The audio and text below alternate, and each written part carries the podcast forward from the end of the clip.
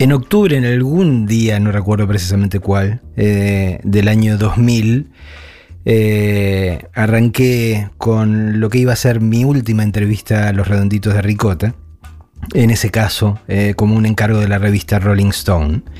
el primer encuentro fue en el departamento de Sky y La Negra, donde me, sentaron a escuchar Momo Sampler de Peapa, que siempre era una, situación bien rara, ¿no? Digo, porque cuando uno tiene que escuchar una obra este, así, este, de principio a fin, con sus autores delante siempre es una especie de compromiso, ¿no? Porque uno pone una especie de nervio de decir, bueno, primero qué es lo que me va a parecer este, y después si voy a conseguir articular algo parecido este, a, un pensamiento o una idea de una mínima lucidez este, cuando el disco llegue a su fin, ¿no? Pero bueno, era, digamos, parte de la modalidad eh, de los redondos cuando sacaban un disco nuevo, ¿no? Eh, recuerdo eso, recuerdo después de, terminada esa sesión, habernos ido a comer con eh, el indio Sky y Poli a una parrilla, una esquinita ahí, este, ahí nomás del departamento de Sky y Poli. Eh, fue la única vez, digamos, que, hicimos algo que se podía llamar puramente social este, de, de, mi parte. ¿no? En general nos habíamos visto muchas veces a lo largo de, de, los años, pero siempre en el contexto de alguna entrevista que yo les hacía o en el contexto de alguno de los conciertos que daban. Eh, y bueno, ese era un momento este, muy peculiar por todo lo que estaba pasando alrededor de, de, nosotros, este, de los que estábamos en esa parrillita. Eh, eh, pero además porque el indio y Virginia estaban esperando a Bruno en ese momento, ¿no? Entonces siempre me acuerdo un par de cosas de esa cena en particular, este, todo, un razonamiento del indio sobre por qué no le gustaba no, le gustaba comer una ensalada que fuera verdes nada más, ¿no? O sea, que te tiraban los verdes, decía, digo, loco, un poco de creatividad, decía, un poco de cultura, hay que echarle encima algo, alguna gracia tiene que tener, ¿no? Eh, y después me acuerdo cuando comentaba que, venían de, hacer una ecografía que se habían hecho de esas en 3D. Eh, que no sé si ustedes las conocen o las han hecho también, si, les ha tocado, pero en general son horrendas, ¿no? Digo, son espantosas. Lo que sale es horrendo porque sale la pobre criatura entre que ya está este, totalmente eh, apretujada este, ahí adentro este, y la deformación de, los lentes. Este, de, digamos, de, no, porque no son lentes, digamos, de, la ecografía, este, te sale una cosa, este que el indio decía, este parece Chucky, ¿no? Decía, este ahí todo flotando dentro de ese jugo, qué sé yo, y, en ese momento yo me reí porque todavía no, que yo ya tenía hijas, pero todavía no había hecho una, una 3D nunca, este recién la hice con, mis hijos más chicos y efectivamente este, son, parecen sacadas de una película de Roger Corman. Eh, y bueno, me acuerdo de eso y me acuerdo que, digamos, la sesión final de, de la entrevista tuvo lugar ya en la casa del indio en Parque Leloir, era la primera vez que yo, iba, este, y, la verdad que me, me sentía conociendo este, lo, discretos que eran este, y lo, cuidadosos de, su privacidad, eh, que, el indio este, me granjease el acceso este, a, su casa allá por, por el lugar, para mí fue registrado como, como un honor, ¿no? Este, todavía tengo el recuerdo de, de verlo este, de pie en el parque eh, rodeado de, su jauría de, perros de ovejeros alemanes que tenía por entonces. Ahora hay uno solo, queda, queda mula nada más. Pero así comiendo de su mano, digo, eso es una, imagen que no, no se me va a borrar. Lo que no se nos va a borrar a ninguno de nosotros es la, situación en la que se estaba viviendo. ¿no? Digo, por tirar algunos datos eh, del año 2000 está claro ya que De la Rúa estaba presidente, eh, eh, al mando de una alianza entre el radicalismo y el Frepaso, que era ese, ese partido que encabezaba Chacho Álvarez. Enseguida estalló el escándalo de la reforma laboral en el Congreso. Eh, ¿Se acuerdan de, cuando, cuando se hablaba de la Banelco, este, cuando se descubrió que habían comprado a determinados legisladores para que votasen en favor de esta reforma laboral? se armó este, un desbarajuste tan grande que terminó renunciando Chacho Álvarez, que era el vicepresidente, ¿no? Eh, y eran, dice, estoy chusmeando ahora de recuerdos que mienten un poco de la, autobiografía del indio, este, la que le ayudé a escribir. Eh, digo yo, eran tiempos en los que el índice conocido como Riesgo País subía a diario desvelando a los argentinos. ¿Les suena conocido? Eh, cuando le, le recordé al indio esta circunstancia, eh, él dice, al ritmo con que nos estamos endeudando en estos días, no estamos tan lejos de volver a aquella época. Nunca supe cómo tomar la renuncia del chacho. Todo indica que cuando vio de qué, se de qué se trataba la cosa no quiso ensuciarse. Claro que debió haberlo visto antes, tampoco es que vivía en el ostracismo, pero se habrá trazado una línea mental. Hasta acá me lo puedo bancar, más allá no. Bastante bien estuvo al final. Por lo menos se preservó de fugar en helicóptero como tuvo que hacer de la Rúa. A Ilia, al viejo presidente radical Arturo Ilia lo jodían en su momento porque era lento, pero este parecía arteriosclerótico. Todas sus apariciones públicas daban vergüenza. La más conocida sigue siendo su presentación en el programa de Tinelli, que lo mostró perdido sin siquiera saber para qué lado tenía que salir. Intuyo que le hicieron una camita ahí. Pero de todos modos le pasaban cosas similares cada vez que asomaba la nariz. En el programa de Susana Jiménez, por ejemplo, fue a decir que daba la cara ante los problemas argentinos. Susana le dijo entonces, claro, lo del Senado, lo del vicepresidente, y de la Rúa le contestó, no, hablo de que se acabó la merluza. Susana parecía más metida en la realidad argentina que él. El desplante de Trump a Macri en el, en el escenario del G20 se le pareció mucho. Quedó ahí pagando, solo, caminando para el fondo. Le faltó meter las manos en los bolsillos y silbar. Durán Barba se debe haber comido los codos, dice el indio. En aquel eh, entonces, esos encuentros de octubre redundaron en esta entrevista de, la Rolling Stone que yo escribí sin tener la menor sospecha de que iba a ser mi última entrevista a Los Redondos y, sin tener la menor sospecha de que Los Redondos estaban muy cerca de separarse. La entrevista comienza diciendo así. El indio Solari cree que la Argentina es un carnaval. Por supuesto, no es el único. Si se lo presiona, sería capaz de escribir un ensayo al respecto. Seguramente le pondría un título de esos que son su especialidad, mezcla de Ezequiel Martínez Estrada y Max Hedrum, algo así como Del universo al bife, la Argentina como figmento de la imaginación de Alexis Sorba el griego. Es fácil imaginarlo detrás de un atril doctoral ante ojitos a media nariz, leyendo partes o improvisando o bluseando otras. Aún tratándose de una fantasía, es imposible no oír de fondo la guitarra de Sky. De acuerdo con la tradición, el carnaval es una festividad anual en la que se celebran los placeres de la vida y en exceso, para luego ejercitar la contrición y el ayuno que lleva a través de la cuaresma a la Pascua. Un batido perfecto de lo profano y lo sacro, Freeze Point, con un twist de limón. Pero el indio cree que la primera peculiaridad del carnaval argentino es que no termina nunca ninguna contrición, ningún ayuno más allá del forzoso que se les impone a tantos. El carnaval tradicional es cíclico. Después del festejo viene la cuaresma, el ayuno, el cambio de los comportamientos, dice el doctor Solari. Pero acá no. Acá el carnaval es permanente. Un show con violencia y ruido en el que no hay ninguna esencia en juego. A decir verdad, seguía mi artículo, el ensayo del indio ya existe se llama Momo Sampler, una orgía baja fidelidad, o bien Momo Sampler, la impostura de la impostura, depende de cómo uno agarre la tapa del disco, y es el nuevo álbum de Patricio Rey y sus redonditos de ricota.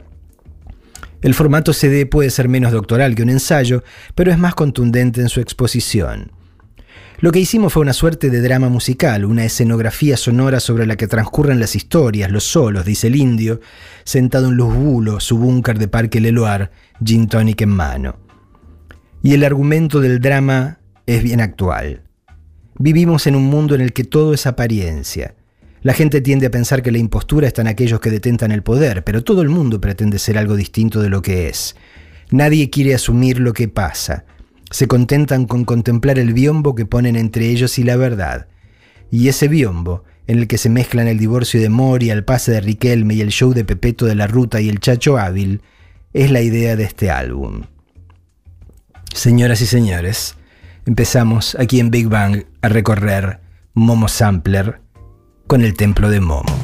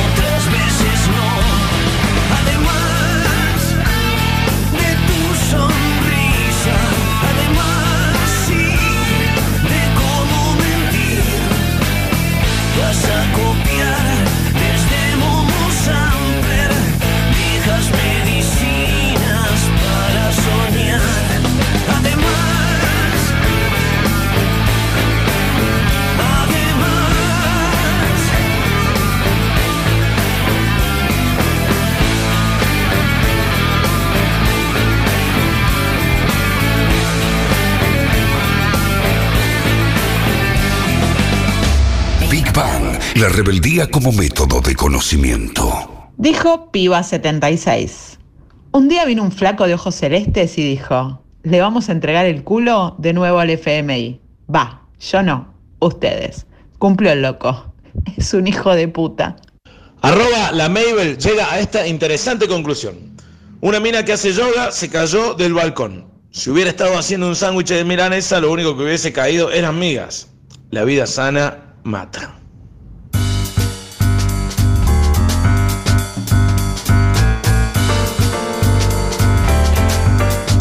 Lo que escuchamos es Templo de Momo, el Templo de Momo, el tema que, abre Momo Sampler. Ahí hablo de viejos amigos, dice el indio en Recuerdos que mienten un poco. Viejos amigos que abandonaron la carrera y ahí se dedicaron a embaucar mediante el tarot y esas boludeces. Porque si me escuchás hablar a mí parece que la psicodelia fue una bendición, pero para otra gente me refiero a esos tipos de nuestra generación que se prepararon para un mundo que no vino y que, acabados sus ideales y llegado el escepticismo, se volvieron santones de la New Age o usuarios de tarjetas truchas. Saben que no la van con la metralleta ni con la pala y se dedican a engañar a terceros. Viajan y traen bagallitos. Son la esencia del travestismo. Clase media, no fuerte apache. Las primeras dos líneas, esas menciones al galpón de luz, a la pura embriaguez, te meten en la escena del momento, en el ambiente, Tinelilandia y Susanalandia, full time. En ese contexto brillan los que copian, samplean viejas medicinas para engañar incautos. Cuando digo aquel rubio que se tragaba 100 lucas hace lo que puede para vivir, estoy evocando un personaje de aquella época a quien no le gustaba laburar, tener un jefe encima. Por eso llevaba turquesas a Brasil y traía topacios, y después iba a Santa Bárbara a buscar micropuntos y open windows, porque acá no había ácidos buenos. Y una vez que conseguía 100 lucas de aquel entonces en micropuntos se le iban como agua. En esa época, recuerda el indio, casi me mato un Punta Lara en pleno trip de ácido. Tenía un Jeep Ica de cabinita corta para dos personas y abierto atrás. Había costado dos pesos y tenía una dirección durísima, más propia de un barco que de un vehículo terrestre. Tenías que darle siete vueltas al volante para que empezase a girar, era peor que un timón. Y además tenías que subirlo de inmediato 80 kilómetros por hora porque si ibas a menos temblaba la dirección. Era un tute llegar vivo a cualquier lado. Yo estaba con amigos, uno de los cuales murió al tiempo por culpa del SIDA. Se ve que me había enroscado con algo porque me subí al jeep y empecé a correr por la avenida costanera para un lado y para otro. Uno de los extremos terminaba en un círculo de piedra y un puente sobre el arroyito que pasaba por ahí. En una de las vueltas quise doblar, pero el jeep siguió de largo, pegó contra las piedras y quedó en el medio de la placita como un monolito, el monumento al jeep Ica. Mis amigos decían que me habían escuchado durante un largo rato pasando de un lado para otro, para acá, para allá, hasta que oyeron ¡bloom! y salieron a ver qué mierda había pasado. Uno no siempre tiene control sobre la experiencia psicodélica. Te podés ir al carajo, podés quedarte atrapado en cosas que te fascinan. Yo era consciente de lo que había ocurrido, pero a la vez me sentía en una especie de limbo donde casi me quedo. Fue una etapa muy loca, sigue diciendo el indio, ahora hablando nuevamente del 2000. Momo relata ese delirio que arrancó con el menemismo una caravana interminable de desesperados y locos donde todo podía ser, todo podía ocurrir, como si le hubiesen encargado a Nietzsche que organizase el tránsito en la ciudad. Era un caos bizarro, grotesco, donde al presidente le cortaban 400 kilómetros de ruta para que probase la Ferrari que le habían regalado e insistía que era de él. ¿Y nosotros qué veníamos a hacer? ¿Sus empleados? ¿No es que el poder se lo damos nosotros, que él debe ser nuestro empleado? Eso de despejar la ruta 2 jodiéndole la vida a la gente que la necesita para trabajar. Ahora está pasando algo parecido. Un presidente que veta leyes a lo loco, que le da 45 mil millones a su primo, que le devuelve 20 mil millones a las eléctricas, que le saca todos los impuestos a los ricos y a la importación de champán, pero dice que sufre mientras lo hace. Si tomar esas medidas le produce tanto dolor como dice, es porque deben estar mal. Sos político, busca otra alternativa. Ahí le recordé que en la entrevista de la Rolling Stone, cuando le pregunté por el proceso creativo detrás de Momo, dijo esto. Ahora que estoy por ser papá, diría que es como la concepción misma. Empieza sin compromisos, bartoleando a lo novio, franeleando. Es creación libre, pura alegría. No hay planes y jugás y armás una melodía y te gusta una textura y agarras un loop. De pronto tenés una demo y ya se forma el plan, una idea que hay que alimentar. Cuando aparece el concepto, ya es un laburo. El concepto solo aparece cuando aparecen las letras. Y las letras aparecen cuando me encierro en Luz Bulo, donde están los juguetes con los que me entusiasmo. El segundo tema de Momo Sampler es morta.com.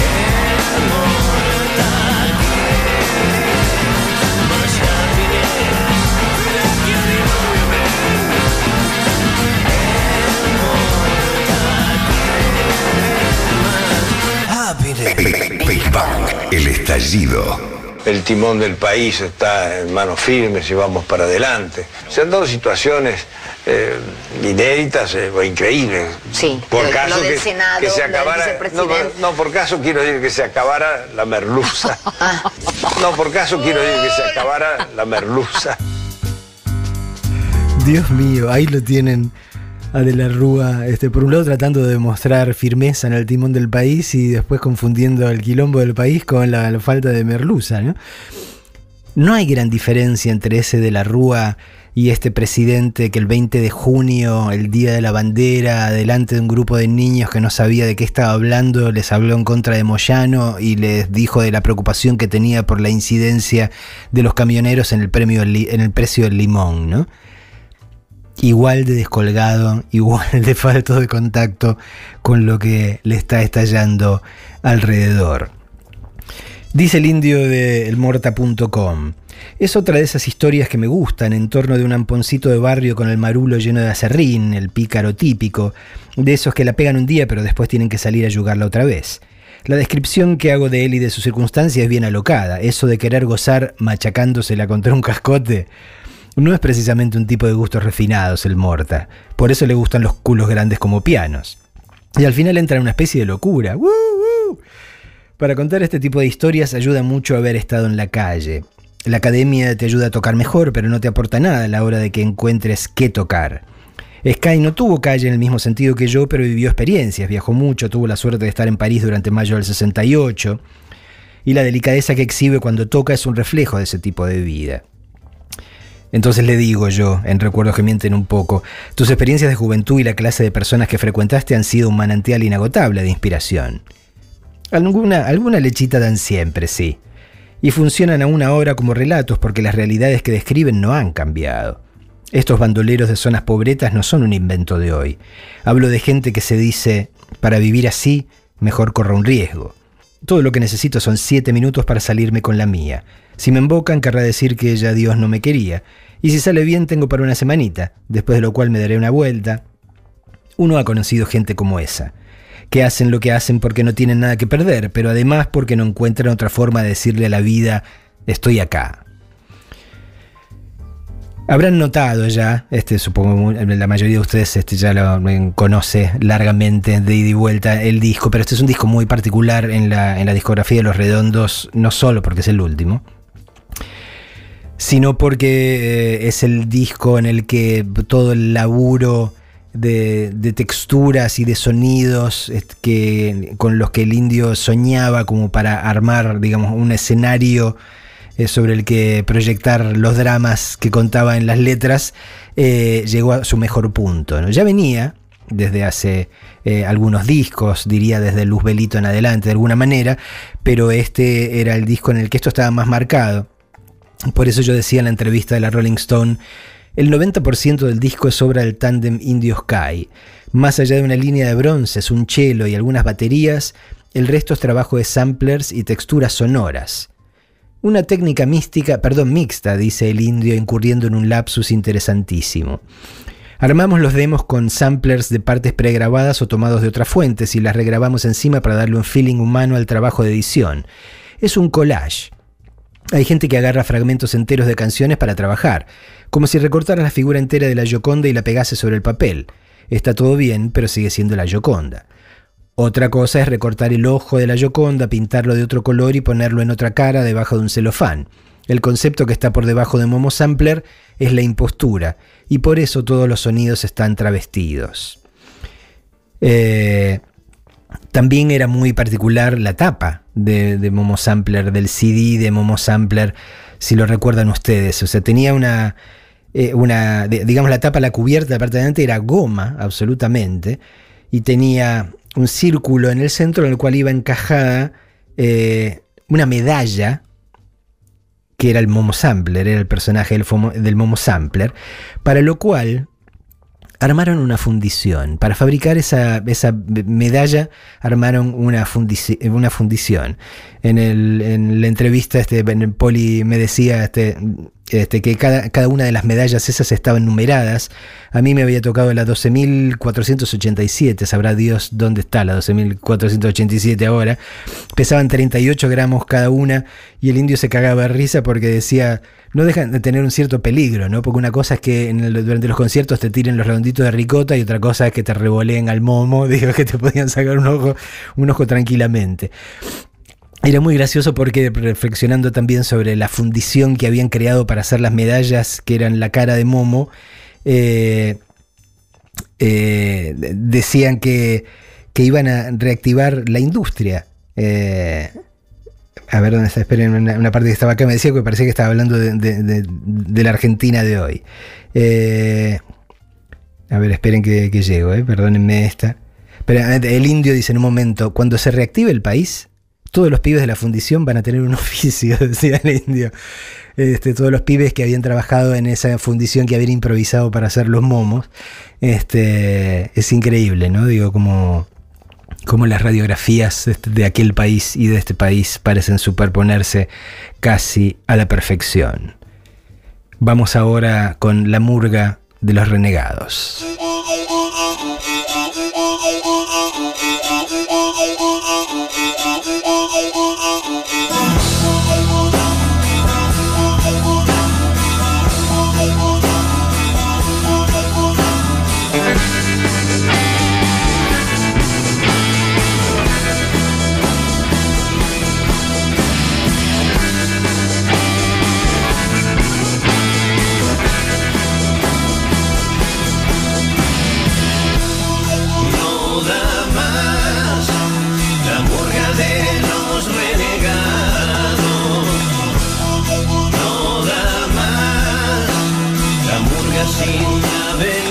Bendición.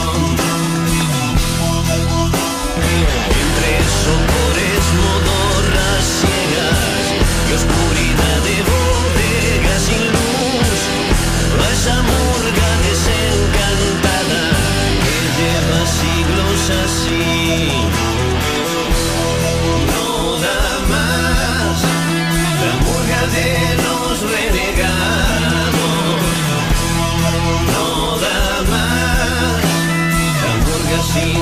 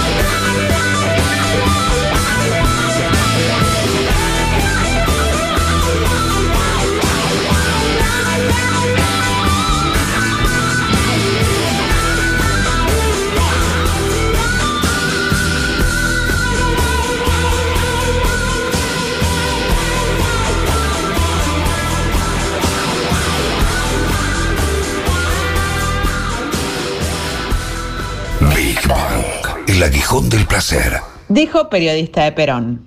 Le sacaron los remedios a los jubilados y le pusieron alarma a la manteca. El gobierno macrista en una frase.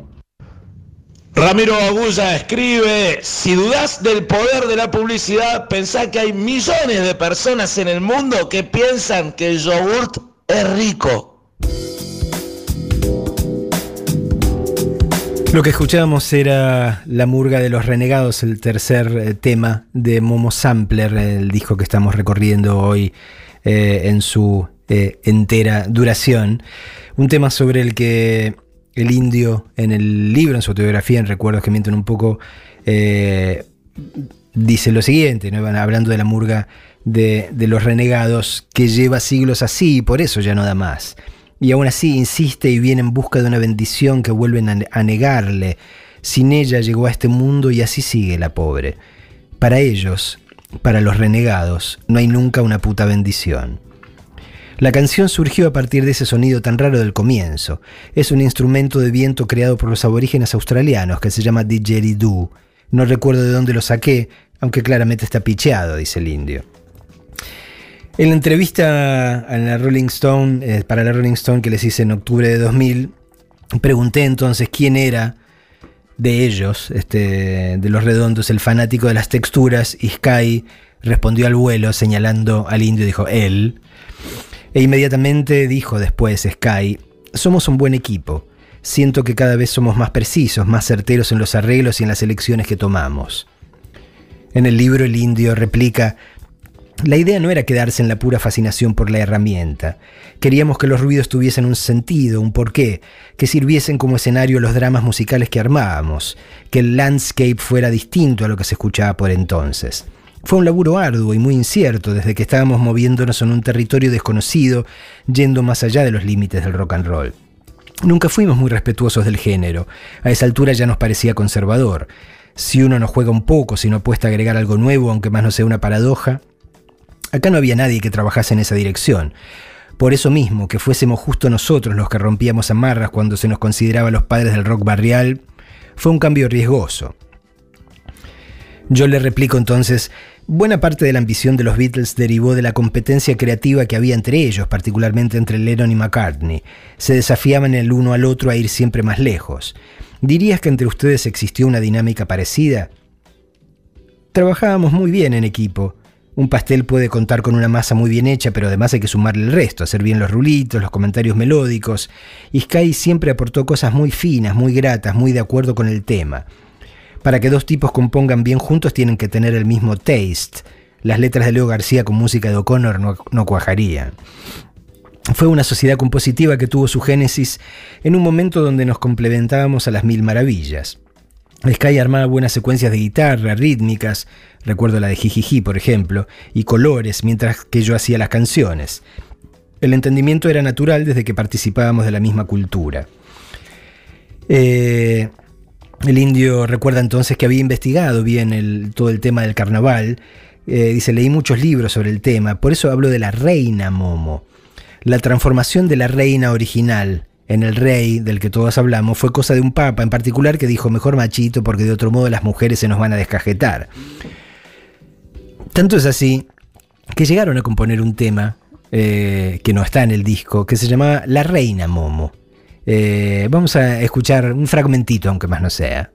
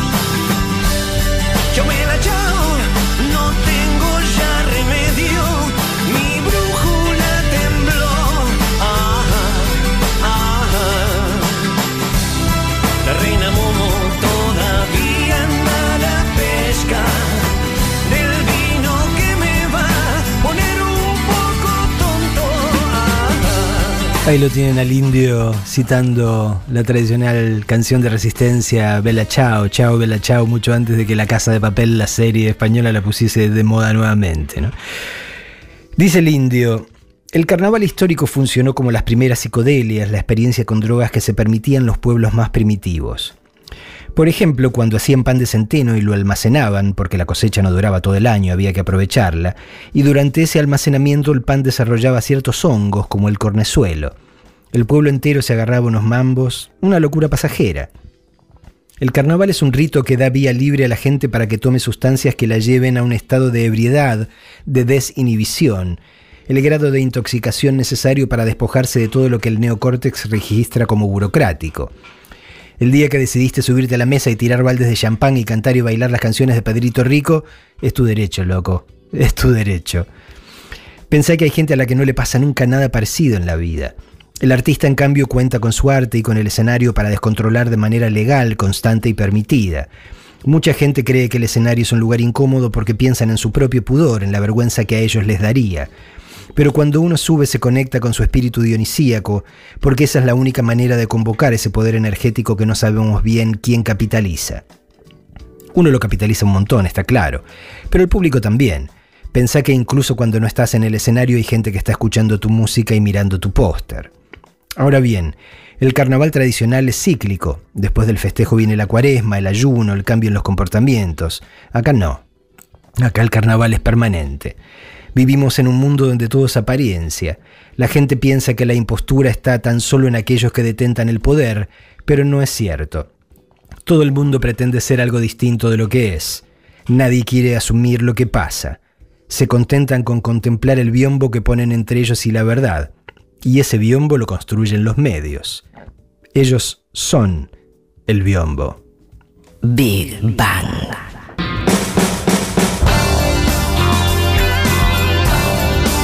Doctor Saturno.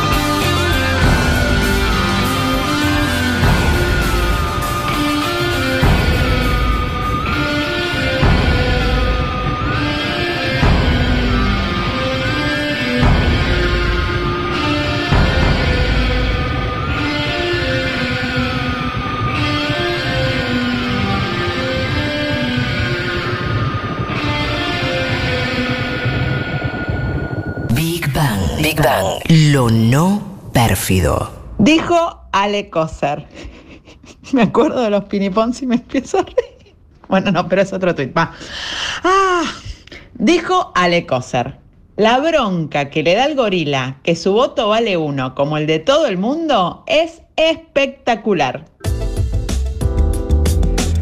Algunos recuerdos de aquellos fines del año 2000 que nos hacen llegar los oyentes. Charlie MDP dice, en el año 2000 estaba en quinto año de secundaria en la Escuela de Educación Técnica número uno de Puerto de Mar del Plata y me acuerdo patente de escuchar Momo Sampler en el taller de electrónica en el Discman de un compañero. Obviamente no presté atención al profesor. Con semejante disco, imposible. Eh, Julián, arroba Julián Pucheta, dice, eh, en ese entonces estábamos con mi novio ultimando detalles de nuestro casamiento eh, y nos manda una foto actual, este, o sea que, mire, me han sobrevivido este, a la hiper de entonces, a la caída, a los 16 presidentes en 5 días, a, Carlos a, a, Macri, a todo. Muy bien, este, Julián Pucheta este, y, y su compañera, un verdadero valor. Eh, lo que escuchamos era Doctor Saturno, eh, que tiene por protagonista a otro pícaro, como el de Morta.com. El indio me decía en el libro, eh, Saturno es un tipo que está atravesando un bajón tremendo e implora por una mejoría. Es que una vida así supone un gasto energético grande.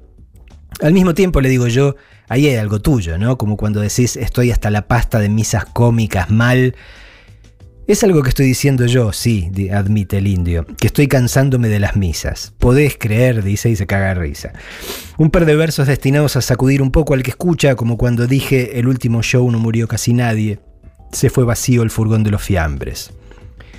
Cuando hablo de los remos muy pinchados a la moda del rock and roll, me estoy refiriendo a, a los brazos picados de quien se inyecta, del yonki. Y la orquesta antibalas que menciono somos nosotros, claro porque todo el mundo nos tiraba con lo que tenía y de todos lados. La gente se olvida de eso. Eh, estamos recorriendo Momo Sampler, el último disco de los redonditos de Ricota, que tenía, digamos, como epígrafe. El indio había elegido una frase de un autor de la Roma imperial que se llama Apuleyo, una frase que decía, te prometemos que en la alegría y la risa del festival nadie osará dar una interpretación siniestra a tu repentina vuelta a la forma humana.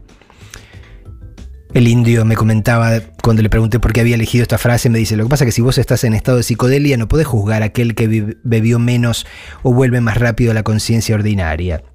Hay mucha gente que no se banca a probar otros estados de conciencia. Algunos se encuentran con sus propios fantasmas que les hacen pasar un mal rato. Era una forma de decir que no íbamos a reprocharle a nadie el hecho de abandonar este estado enrarecido para volver al normal. Si volvés de una a la normalidad es porque lo necesitas. Si no, no abandonás el estado de enajenación, no te vas. El disco estaba además dedicado a Fernando Basabru, uno de los primeros grandes periodistas del rock de aquí, de la Argentina, este que murió muy joven, eh, y los redondos se lo dedican eh, afirmando que Fernando desfiló en el alegre séquito de Momo cuando era un ejército imparable. Y ahora llega el momento de uno de mis temas favoritos del disco y no sé si de toda la discografía de los redonditos de Ricota, La Murga de la Virgencita.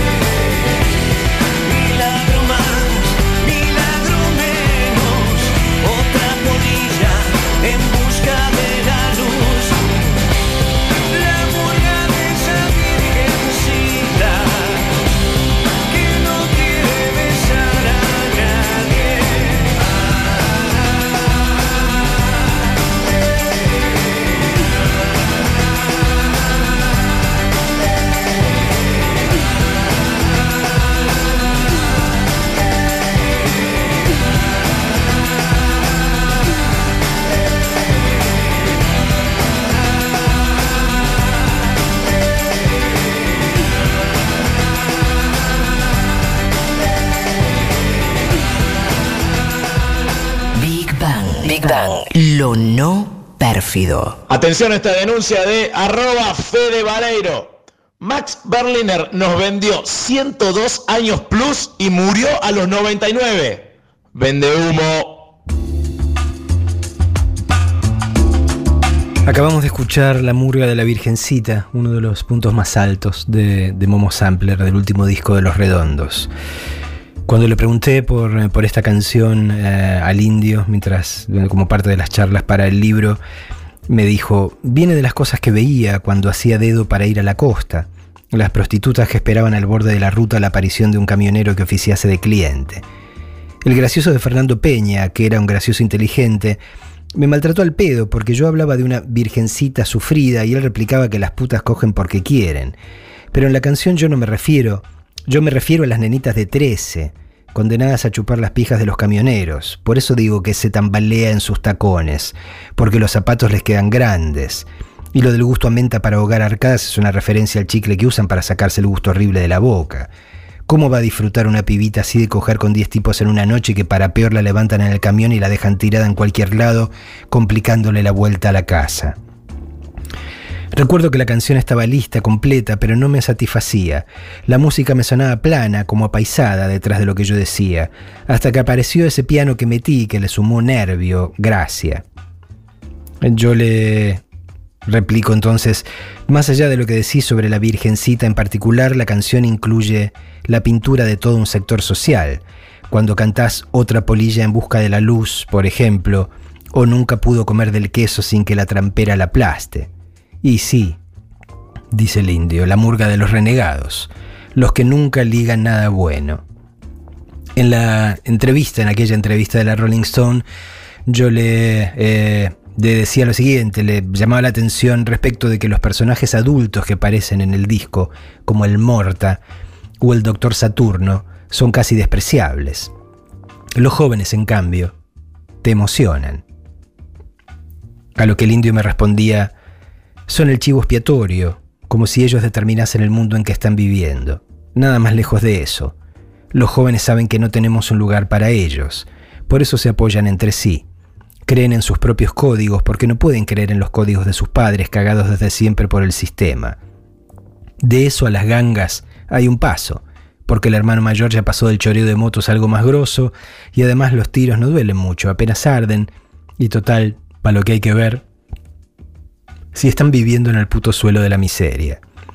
Por eso me sorprende que la gente se, espante por, lo poco que vale su vida, si las vidas de quienes los asaltan valen mucho menos. Vos le das valor a tu vida porque estás bien y comes y paseas y te compras las tentaciones del sistema. Pero del otro lado de la ventana,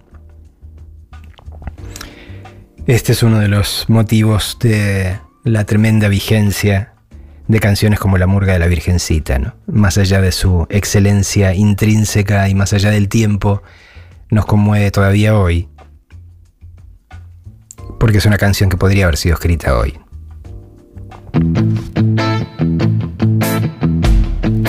Pool, Averna y Papusa.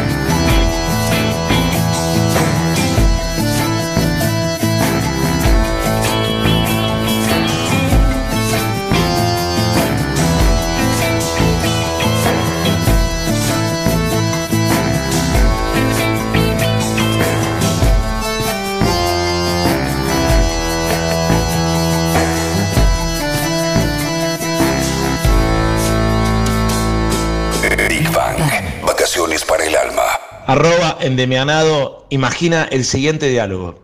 Este gobierno de mierda, hambreador y negrero no puede seguir. Es desesperante. Pero, presidente, usted es el presidente. ¿Qué sé yo? Pablo Osvaldo, arroba Pablo Sosa Cava, dice, en el 2000 me iba a estudiar a Córdoba y comenzaba un carnaval que hoy lleva 19 años de recorrido. Patricio al sur eh, manda una fotito de un póster pegado en una pared de su casa que dice Estadio Centenario de Montevideo, 22 de abril del 2001. El sellito de PR este con la coronita por encima y dice, este cuadro adorna el comedor de mi casa. El póster lo compré antes de entrar al centenario en la presentación de Momo Sampler y sobrevivió a la embriaguez, al recital y al viaje de vuelta. Escuchábamos recién Pool, Averna y Papusa. Cuando hablamos de- del tema para el libro, eh, el indio me dice, eso que hace Sky en este tema es una maravilla. Hay que prestarle atención no solo a lo que toca, sino también a la forma en que deja que las notas se vayan, se, desvanezcan. Es una lección de música. En la letra eh, de Pula, Berna y Papusa reaparece otro de los pícaros este, que, forma parte de, de- de cast de personajes eternos de las letras del indio, que es el Zumba. ¿no? Eh, y el indio admite que es un pícaro, dice por eso anda calzado con un platino de American Express, trucho, pero un lindo camaleón. Una tarjeta de crédito falsa, pero que de tanto en tanto pasa y lo sorprende gratamente.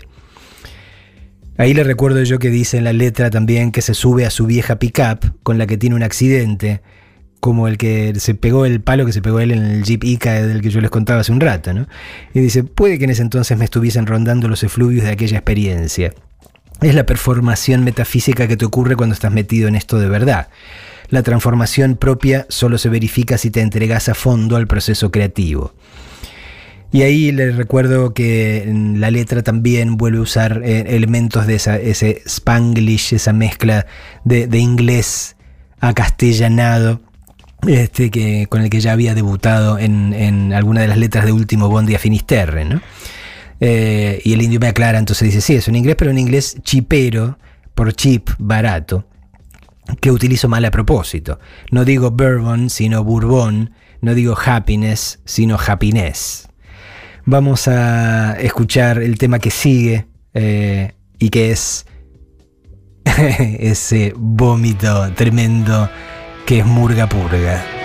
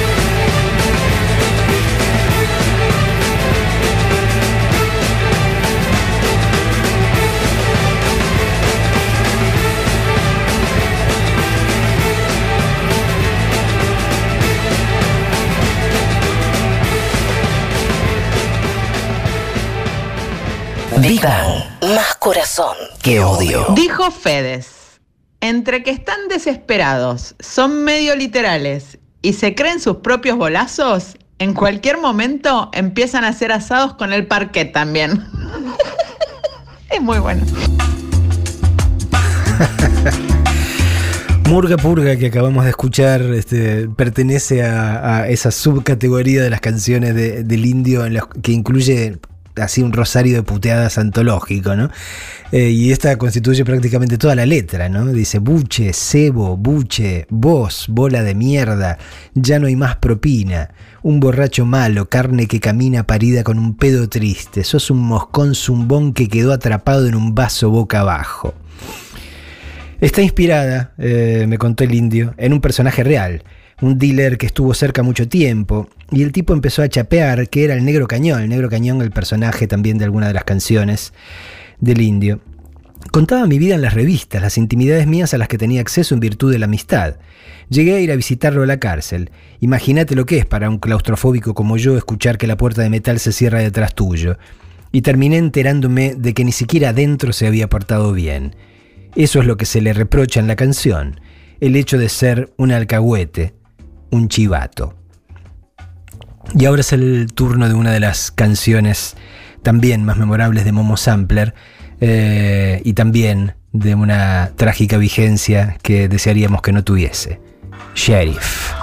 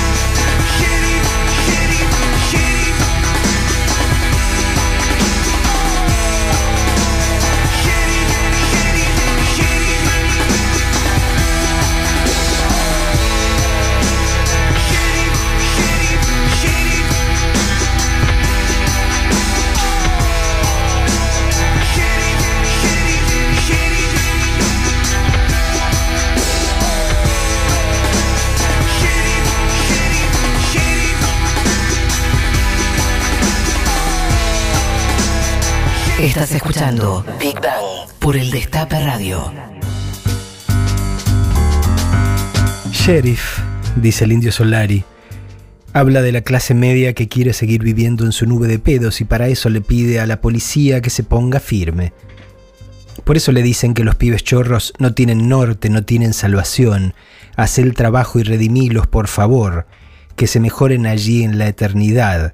Partiles el buñuelo y quita mi pena así. Lo de tapar las fosas nasales con bollitos de papel tisú es lo que se hace en la morgue para que los cadáveres no secreten ningún jugo por ahí. Esta clase media tiene tanto miedo que prefiere seguir actuando como si creyese en una estructura que, lo sabe, ya no funciona. Y por eso se dedican a mirar tan solo la paja en el ojo ajeno. El batallón del batón. La señora que revuelve la cacerola y pide más bala mientras ignora que su hijo afana motos.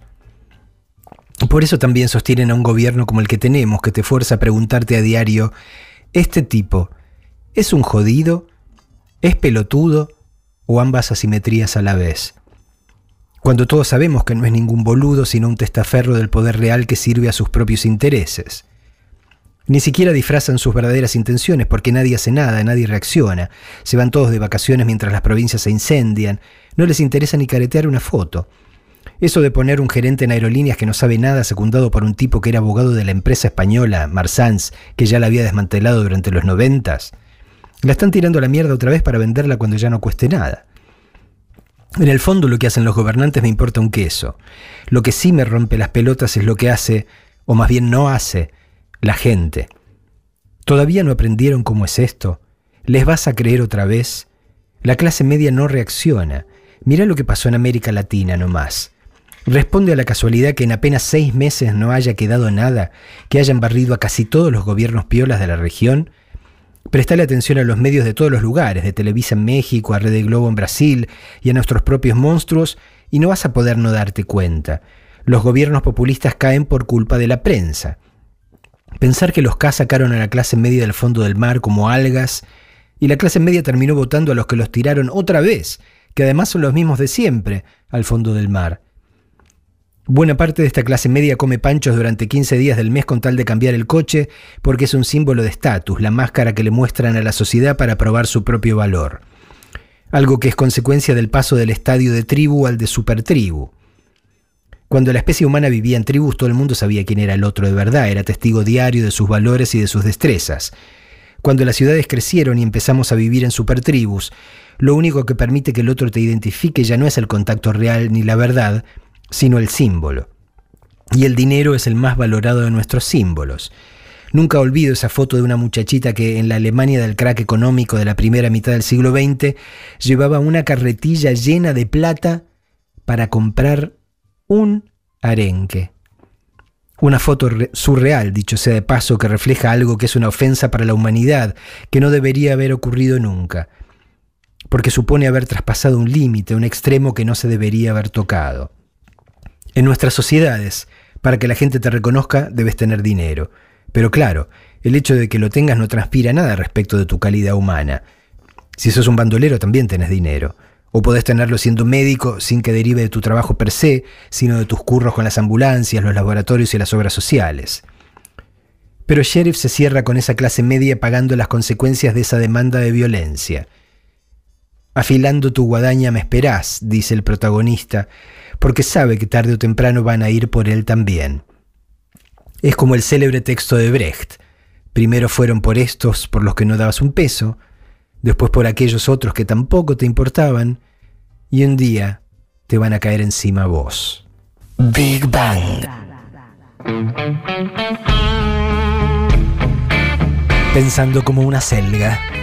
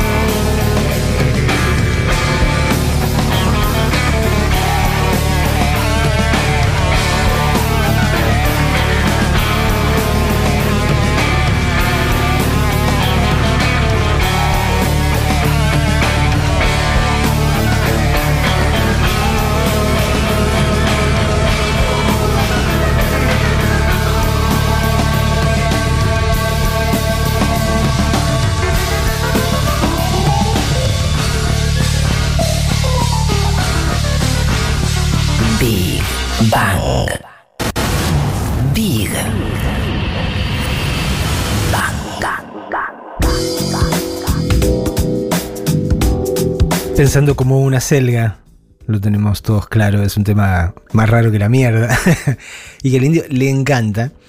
Así como le encanta el disco todo, ¿no? Eh, el indio ha dicho este, y, lo repetirá todas las veces que haga falta que Momo Sampler es su disco favorito de los redondos. Una opinión que supongo que muchos encontrarán polémica, pero que fácil de entender.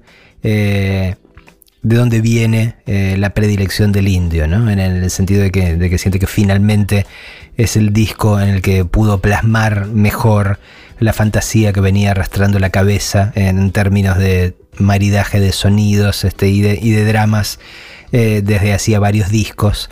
eh, en los cuales había luchado mucho con una técnica que todavía era muy rudimentaria y que recién siente que en Momo Sampler quedó como él soñaba este, que quedase. ¿no?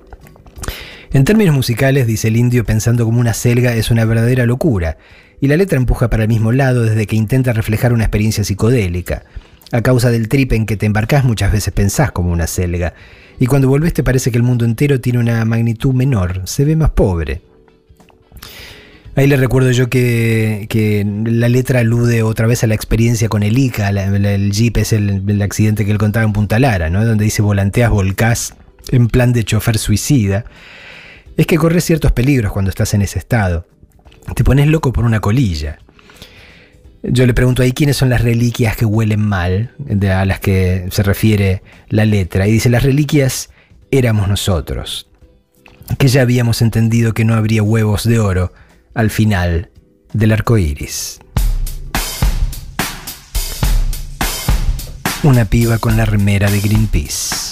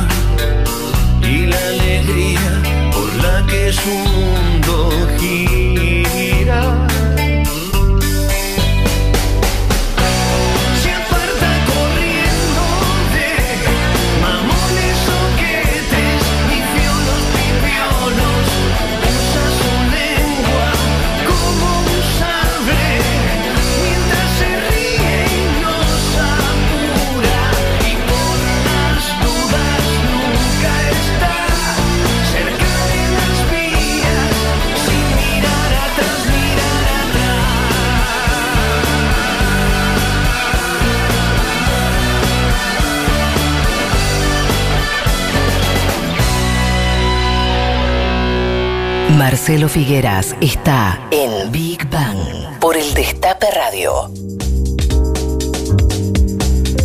Hago un paréntesis en nuestra recorrida de Momo Sampler para recordarle a los y las oyentes que el amigo eh, Emanuel Rodríguez, alias Peroncho, que además está escuchando, este me consta porque es fanático de Momo Sampler, eh, va a estar este fin de semana haciendo un rally.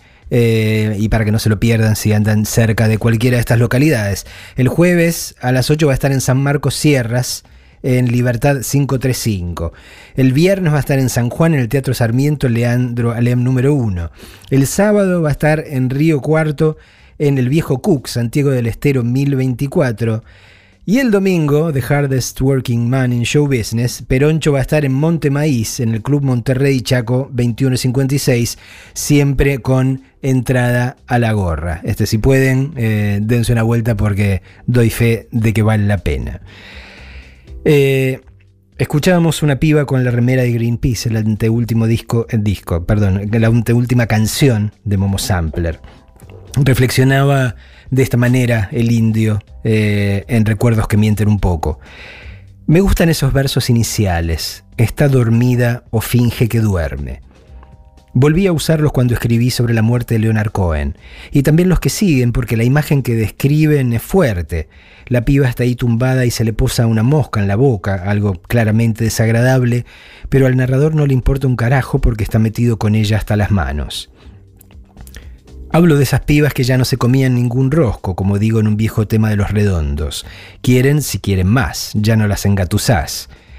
Chicas de clase media que, para estar a la altura de la aventura que pretendían correr, tenían que buscarse algún curro. De otro modo no podían sostener esa vida locada de millonarias a la que a la vez se pretendían preocupadas por lo social. Necesitaban de un pajarraco que les diese un billete porque esa alegría era cara.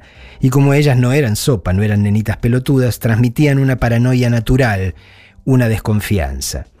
Por eso nunca están cerca de las vías sin mirar atrás, porque saben que la vida está peligrosa. Y el broche de oro de Momo Sampler, el último tema del disco y de los redonditos de ricota, es Rato Mollado.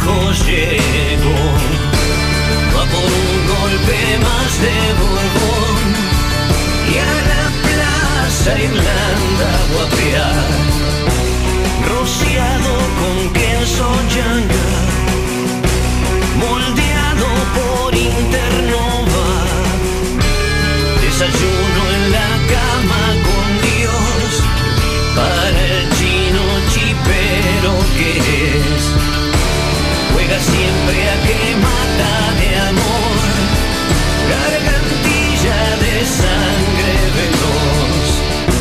Su cara es tan expresiva como el par de sus botas nuevas.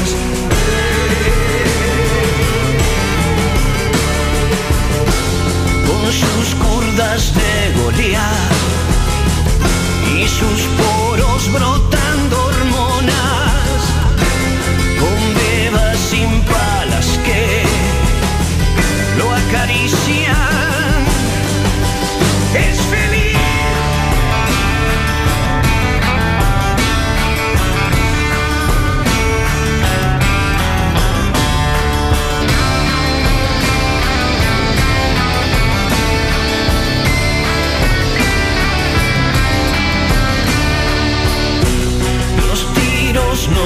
no